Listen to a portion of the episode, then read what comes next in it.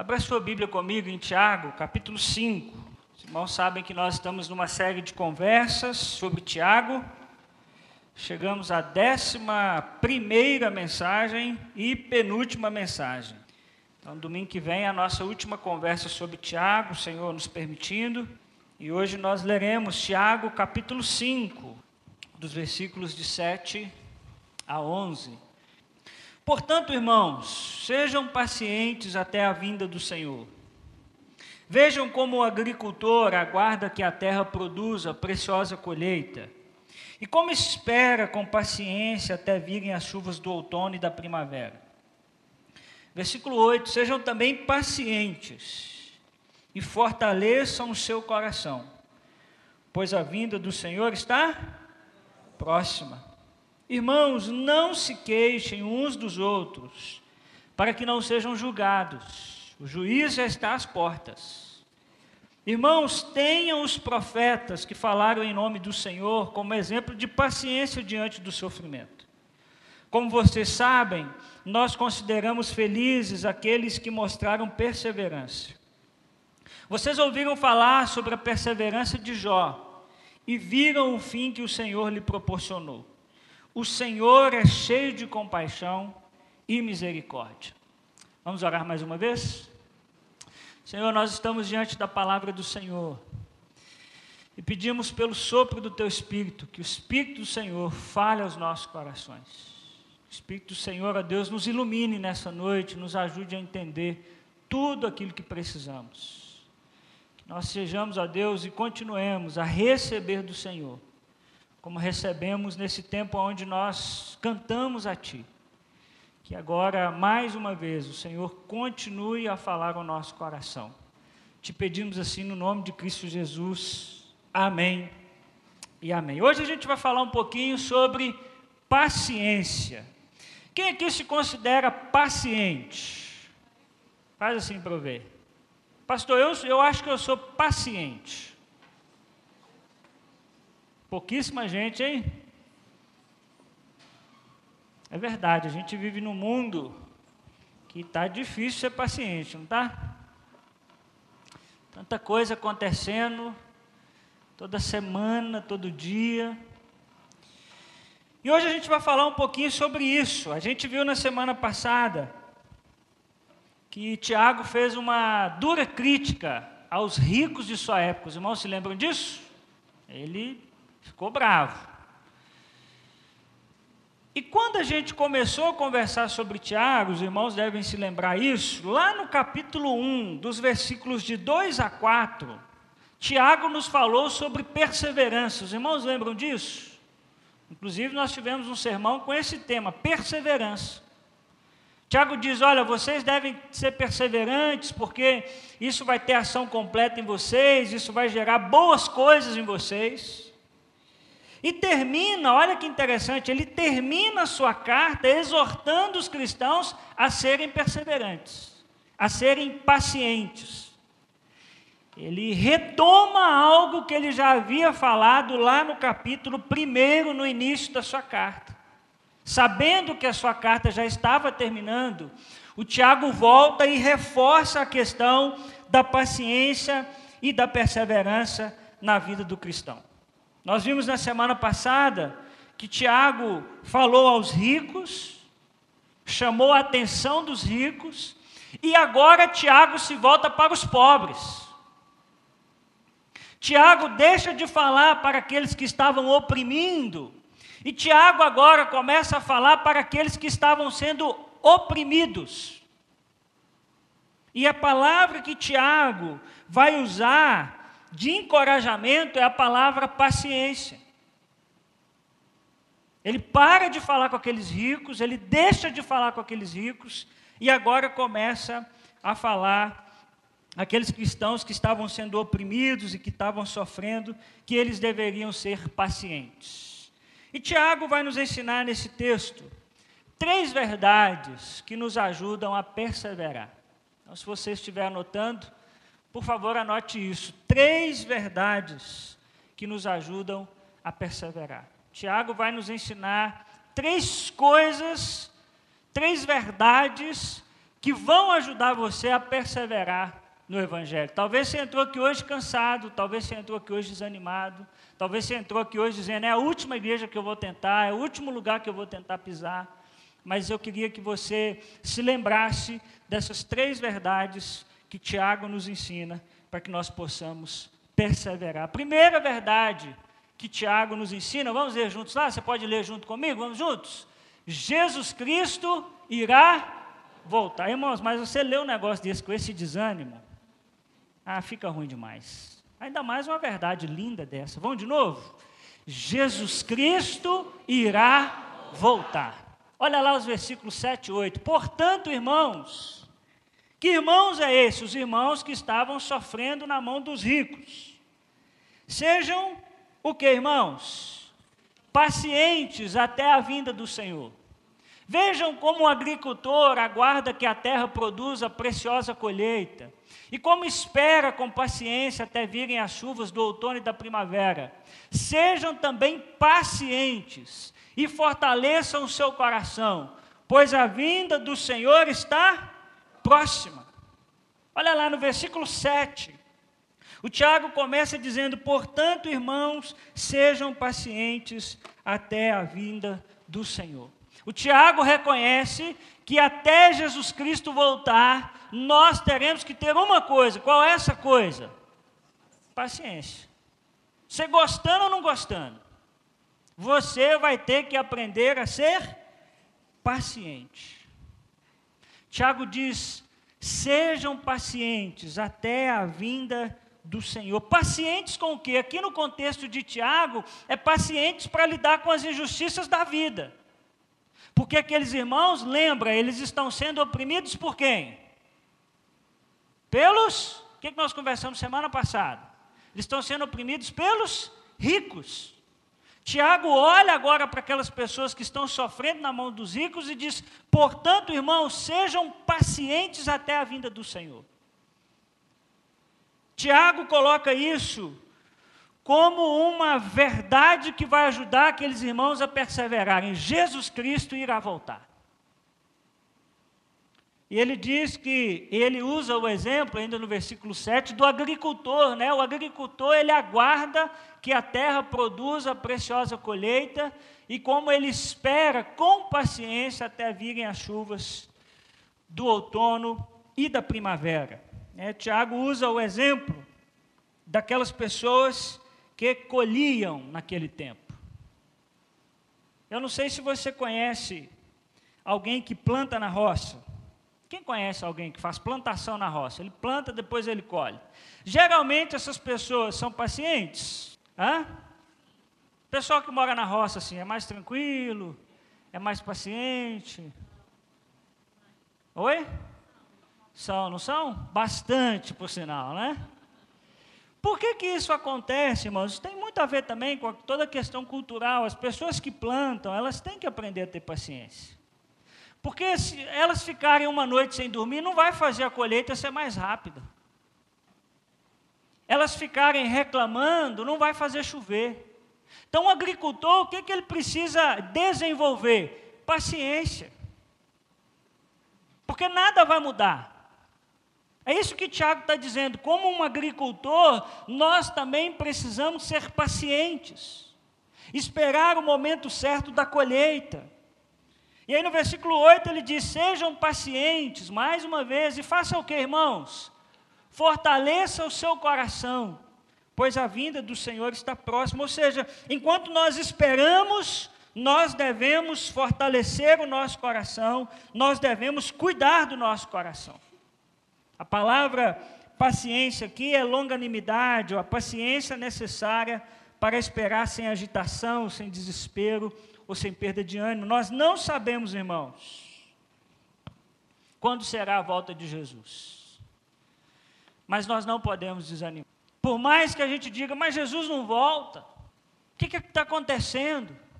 A Bíblia nos convida a nós termos ânimo a não desanimarmos. O que, que nós aprendemos com isso, irmãos? Primeiro, é que nem sempre Deus intervirá no tempo presente. É isso que Tiago está ensinando para a gente. Não é porque muitas vezes a gente está sendo acometido de alguma injustiça que Deus vai intervir. Aqueles irmãos estavam passando por injustiças? Sim ou não? Estavam sofrendo, não estavam nas mãos dos ricos. Deus interviu naquele momento? Não. Então a gente aprende que Deus vê o sofrimento dos justos, haverá justiça, mas boa parte dessa justiça ocorrerá no dia do juízo final. Ah, irmãos, como eu sonho com um mundo onde a igualdade seja mais presente no nosso meio. Isso é indiscutível. Quanta injustiça há no mundo. E a igreja de Jesus é aquela que luta por justiça. Ela é aquela que luta para que o reino de Deus seja estabelecido no mundo. Mas não nos enganemos, nós não vamos conseguir 100%.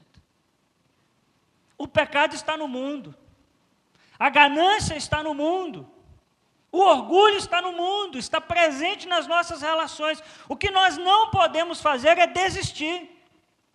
Dizer, ah, o mundo é assim mesmo. Precisamos entregar as coisas como elas estão. Não, nós precisamos aguardar a vinda de Cristo Jesus com expectativa e também com paciência. Nós não podemos desanimar. Mesmo que aqueles irmãos estavam sofrendo, mesmo que eles estavam num contexto de injustiça, o Tiago diz: pessoal, não desiste, não desiste. Tiago, me dá um motivo para eu não desistir. Jesus Cristo vai voltar. E quando ele voltar, haverá justiça.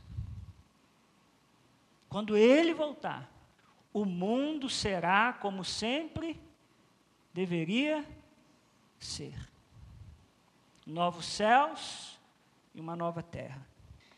Por que, que nós não podemos desanimar, irmãos? É porque Deus usa todas as coisas para nos moldar. Eu tenho falado muito isso aqui em Tiago, mais uma vez a ideia de Tiago é essa, a mesma do capítulo 1.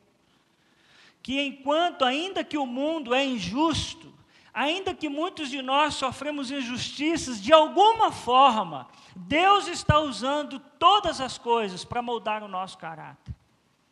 Você crê nisso? Pouca gente, né? Os irmãos têm medo de falar amém, por hein? Amém ou não? Amém. amém. Pode ficar tranquilo, nós não vamos virar um, uma igreja muito diferente, não. É só um amenzinho de vez em quando, só para eu entender que você está você tá ligado no que eu estou falando. Olha só, olha o que, o que Paulo vai escrever aos Romanos no capítulo 8, versículo 28. Vamos ler juntos? Sabemos que Deus age em todas as coisas para o bem daqueles que o amam e dos que foram chamados de acordo com o seu propósito. Deus age em quais coisas? Algumas? Todas as coisas. Para um propósito, para que eu e você sejamos como seu filho Jesus Cristo. Então, ainda que nosso mundo esteja marcado por injustiças, Deus está nos moldando, Deus está nos ensinando. Jesus Cristo voltará no tempo certo e o nosso papel é paciência. E a, o retorno de Jesus é visto na Bíblia como a ocasião em que Deus fará justiça ao seu povo e ele julgará o mundo. Mas enquanto Jesus Cristo não volta, nós não devemos esperar a vida fácil nesse mundo, porque é um mundo marcado por injustiças. Paulo em Atos capítulo 14, 22, nos ensina que é em meio a muita tribulação, muitas vezes, que a nossa vida ela é levada e é nessas muitas tribulações que nós somos forjados e até lá nós devemos ter paciência. O erro dos ricos não justificava o erro dos que eram perseguidos. Tiago diz: eles erram, mas vocês não têm, porque eles erram, o direito de errarem também. Eles erram, vocês sejam pacientes. Eles erram, vocês sejam perseverantes. Não se esqueçam que um dia Jesus Cristo irá voltar e trará justiça a toda a terra. Irmãos, até lá, enquanto isso não acontece, Cuide do seu coração. É isso que Tiago vai nos dizer. Encha o seu coração da esperança que Jesus Cristo irá voltar. Ah, irmãos, como nós aguardamos esse dia. O dia, como nós cantamos aqui, a última música. O dia em que o noivo se encontrará com a sua noiva. O dia em que viveremos em novos céus e nova terra, onde não há choro, onde não há lágrima, onde não há dor, onde não há injustiça e aonde reina a paz e a justiça de Deus. Tiago disse: Você quer perseverar? Enche o seu coração da esperança que Jesus vai voltar. Nos dias difíceis de sua vida, coloque isso no seu coração. Tudo que eu passo nessa vida é transitório. Todas as injustiças que são feitas contra mim, elas são transitórias. Tudo que causaram em mim, todas as dores, todos os sofrimentos, elas vão passar. E o nosso papel é perseverar, é ficarmos pacientes, é cuidar do nosso coração, encher o nosso coração dessa esperança, mas também cuidar do nosso coração para que ele não seja seduzido a trocar a, perseverança e a esperança pela sedução de também ser injusto. Porque é isso que nós somos tentados todos os dias. Ah, é? Os ricos são injustos com a gente? Vamos ser injustos com eles também. Há um ditado popular aí que chifre trocado não dói. Nunca escutaram isso, não, gente? Ah? Não, eu conheço chifre trocado. É mais pesado do que chumbo. Chumbo é, é mais leve. Qual é essa ideia? É que se alguém faz comigo uma injustiça, eu também posso fazer com ela. Essa é a sabedoria popular de nosso mundo. O Tiago está dizendo, pessoal, encha o coração de vocês de perseverança e de persistência. Não entrem nesse jogo. Nós somos o povo que vivemos sobre a ótica do reino de Deus. O reino de Deus, irmãos, já está entre nós, o reino de Deus já chegou. O que nós aguardamos é o dia em que Cristo voltará para buscar a sua igreja e o reino será totalmente consumado, mas o reino de Deus já está entre nós. Nós já podemos viver sobre essa ótica, mas eu queria te perguntar: você vive com a expectativa da vinda do Senhor? Como está o seu ânimo hoje? Como é que está o seu coração hoje? Nós devemos, irmãos, ser pacientes e perseverantes, porque é assim que Deus é conosco. Olha o que a palavra do Senhor nos diz em 2 Pedro 3,9. O Senhor não demora em cumprir a sua promessa, como julgam alguns. Pelo contrário, Ele é o que, irmãos? Paciente com vocês não querendo, olha que interessante, hein? não querendo que ninguém pereça, mas que todos cheguem ao arrependimento. Por isso Tiago diz, irmãos, sejam pacientes. Como, Tiago? Como é que eu olho para um mundo tão difícil? Os caras estão oprimindo a gente, os ricos fazem mal para a gente. O Tiago diz: lembra que Jesus vai voltar.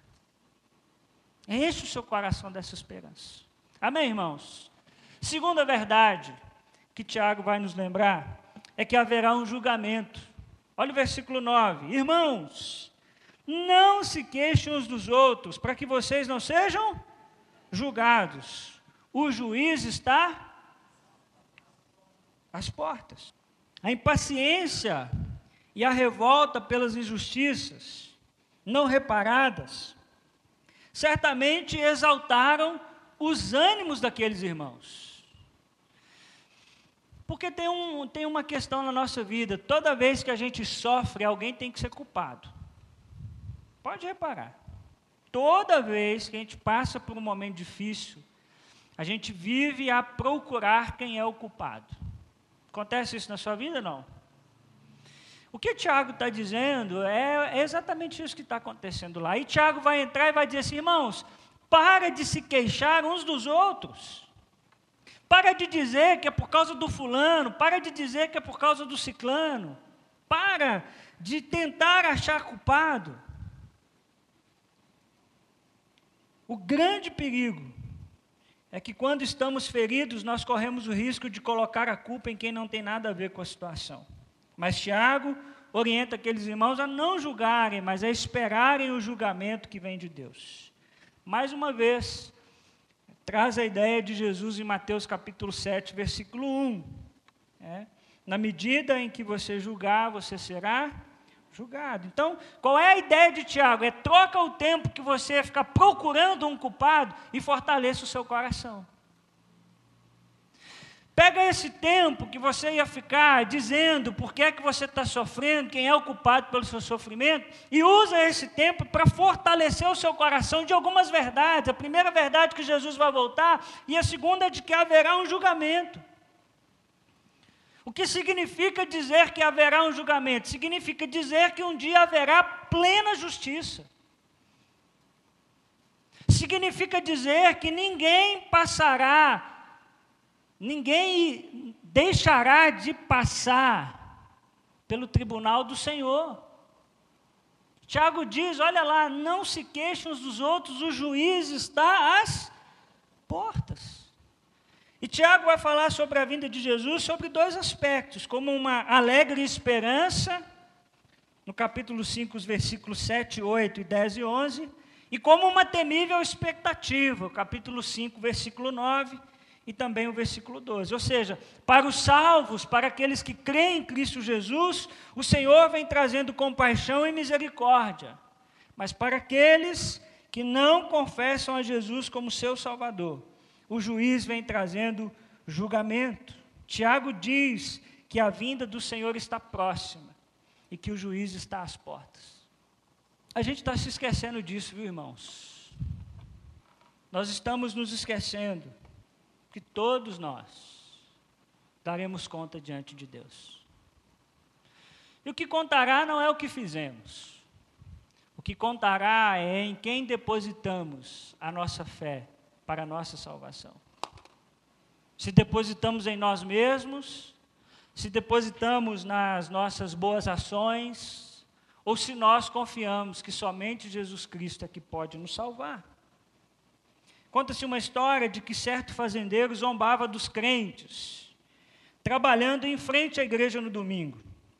E ele colheu mais do que os crentes e mandou uma carta para o jornal explicando a sua posição. E ele disse: Enquanto os crentes iam para a igreja, eu trabalhei.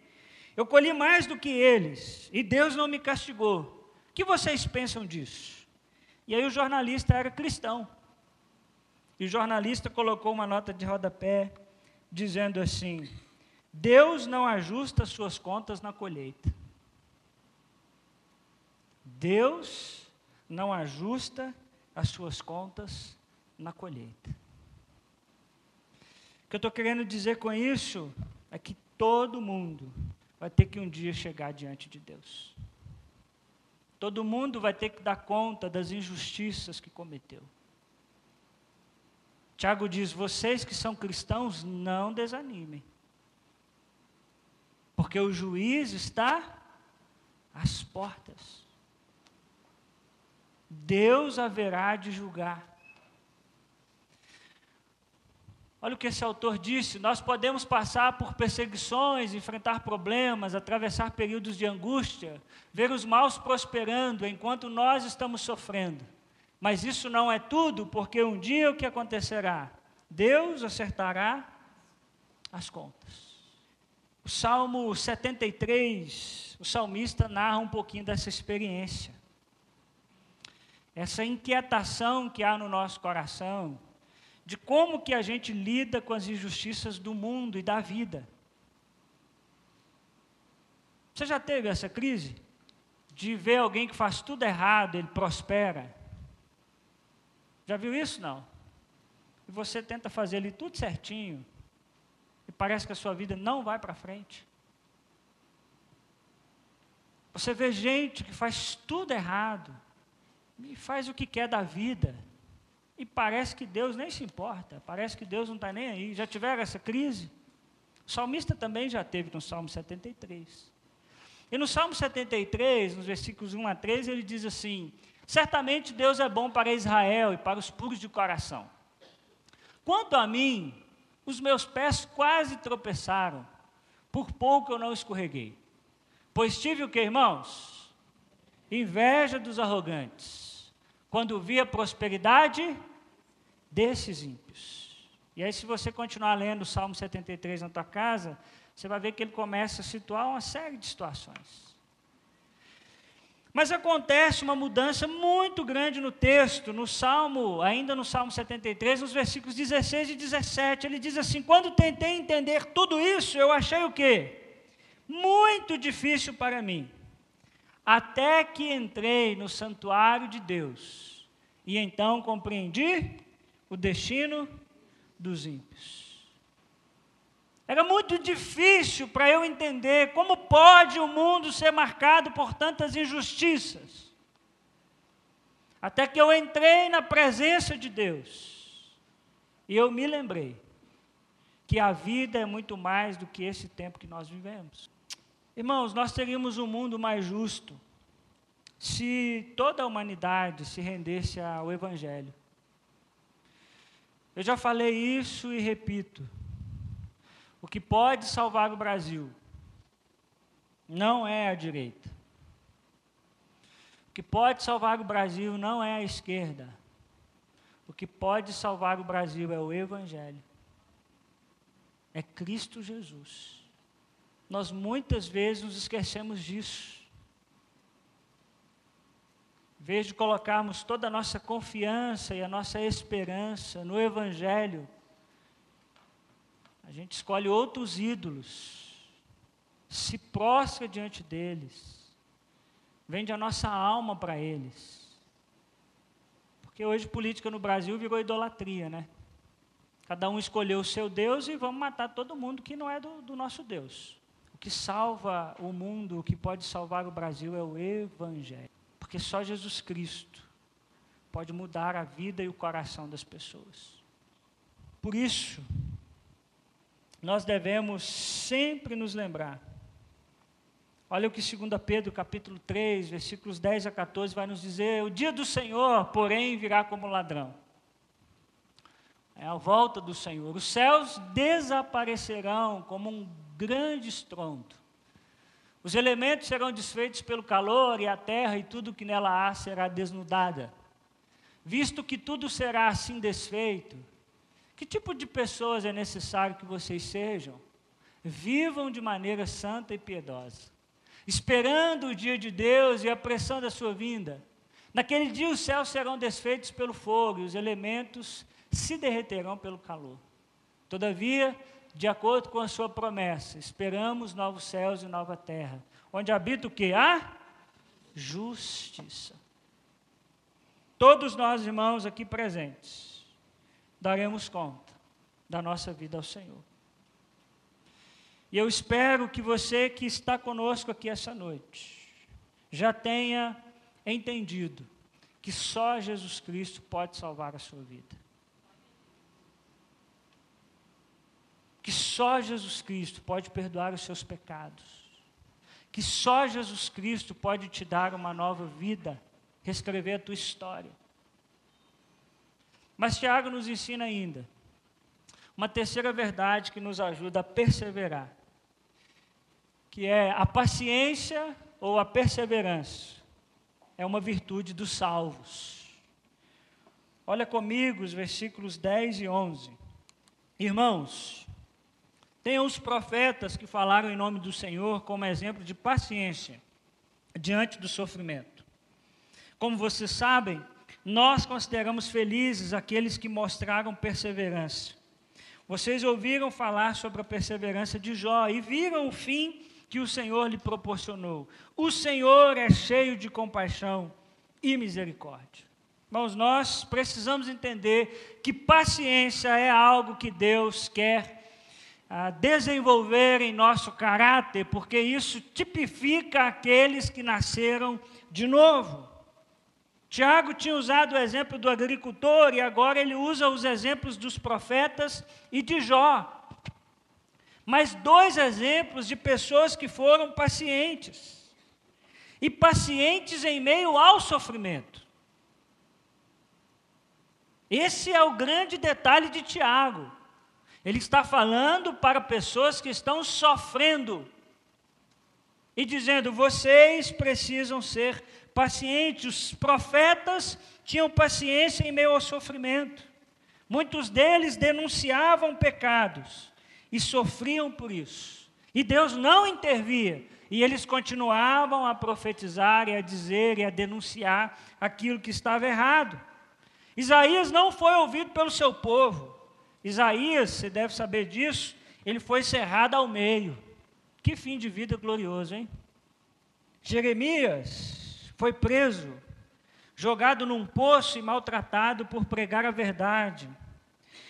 Ele viu o cerco de Jerusalém e chorou a ver o seu povo sendo destruído. Daniel foi banido da sua terra e sofreu pressões quando jovem, sofreu ameaça, perseguições por causa da sua fidelidade a Deus, a ponto de ser jogado na cova dos leões. Ezequiel também foi duramente perseguido, eu poderia ficar aqui boa parte da nossa conversa citando todos os profetas que sofreram porque estavam falando a verdade, aquilo que era a vontade de Deus. Mas eles faziam uma coisa, eles perseveravam, mesmo diante do sofrimento. Versículo 11, Tiago nos ensina que felizes são os que perseveram, e não os ricos que são felizes, são os que perseveram. Ele faz esse contraste, olha, não é o pessoal rico que é feliz, não, é vocês que, mesmo diante do sofrimento, estão perseverando. E aí, Tiago cita também o exemplo de Jó. Irmãos, olha, a Bíblia nos garante, nos garante, que aqueles que seguirem a Jesus de verdade serão perseguidos. Olha que palavra de esperança, hein, para você começar a sua semana. Isso é melhor, né? Porque aqueles que seguem a Jesus vão ter mil bênçãos. Quem segue a Jesus vai ser perseguido. O próprio Jesus falou sobre isso, né? A 2 Timóteo também vai nos dizer no capítulo 3, versículo 12, de fato, quem, irmãos? Todos os que desejam viver piedosamente em Cristo Jesus, possivelmente serão perseguidos? Serão perseguidos. A Bíblia, irmãos, em muitos lugares, nos chama a atenção para o fato de que os felizes são aqueles que continuam, ainda que em meio às lágrimas. Feliz no Evangelho não é quem não chora e só sorri, mas aqueles que, mesmo chorando, não desistem. Aqueles que, mesmo em meio à dor, não largam Jesus aqueles que, mesmo em meio às injustiças da vida, não deixam a Cristo Jesus. Olha o que Jesus nos disse: bem-aventurados ou mais do que felizes serão vocês quando por minha causa os insultarem, perseguirem e levantarem todo tipo de calúnia contra vocês. Alegrem-se e regozijem-se, porque grande é a recompensa de vocês nos céus Pois da mesma forma perseguiram os profetas que viveram antes de vocês. Bem-aventurados, muito felizes serão vocês quando por minha causa insultarem vocês, quando por minha causa perseguirem, levantarem todo tipo de calúnia contra vocês. O contexto é de alguém que está chorando, mas Deus está olhando do céu e dizendo: É isso, meu filho. É isso. As pessoas estão perguntando: cadê Deus? Cadê Deus? Cadê Deus? E você diz: o, Senhor está nos céus, o Senhor faz tudo o que Ele quer. E mesmo em meio ao sofrimento, você diz: Ele continua sendo meu Deus, Ele continua sendo fiel, Ele continua sendo bom. E a palavra do Senhor ainda nos diz em 1 Pedro capítulo 4, dos versículos 14 a 16, vocês são insultados por causa do nome de Cristo, felizes são vocês, pois o Espírito da glória, o Espírito de Deus repousa sobre vocês. Se algum de vocês sofre, que não seja como assassino, ladrão, criminoso ou como quem intromete negócios alheios.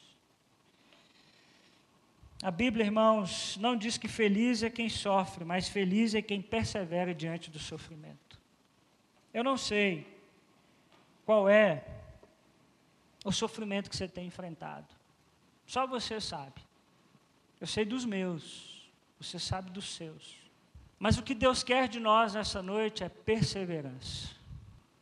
Bom, se Deus colocou essa palavra no meu coração, é porque tem gente tentando desistir aqui hoje. E eu queria, meu irmão, te convidar em nome de Jesus a não desistir.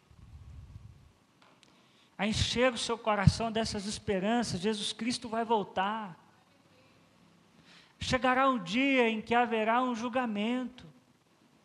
Virá justiça sobre o mundo. Mas e você, meu irmão, vai perseverar? Ou essa doença sobre você vai te parar? Essa doença sobre alguém da sua família vai te parar. Algo que não deu certo na sua vida vai te parar. Eu quero fazer dois convites hoje à noite. E eu queria que a igreja abaixasse a sua cabeça, fechasse os seus olhos e orasse por mim agora. Eu quero fazer dois convites que eu não tenho o costume de fazer. Mas o primeiro convite que eu quero fazer é para você que ainda não confessou Jesus como seu Salvador. Eu não posso deixar você embora sem te dar a oportunidade de confessar Jesus Cristo como o único e suficiente Salvador da sua vida. A Bíblia nos garante que se com a nossa boca nós confessarmos que Jesus Cristo é o Senhor, ele é fiel e justo para perdoar os nossos pecados. Ele é capaz de apagar todo o teu passado e te dar a oportunidade de reescrever a tua história. Mas você precisa deixar de ser orgulhoso e entender que quem pode te salvar é Jesus. Não são seus vícios, não é um relacionamento, não é um lugar que você frequenta, é Jesus de Nazaré. E eu queria te dar a oportunidade nessa noite de confessá-lo como o único e suficiente Salvador da sua vida. O que isso significa? Significa que a partir de hoje você vai nascer para uma nova vida. Significa que a partir de hoje você vai ouvir Jesus, você vai querer saber o que Jesus diz a respeito daquilo, você não quer mais viver a vida como você vivia antes. É um reconhecimento de que o jeito que você viveu não dá mais. E que hoje você quer começar uma nova história. E se você quiser fazer isso, eu vou fazer uma oração de confissão. Eu queria que você fizesse no seu coração.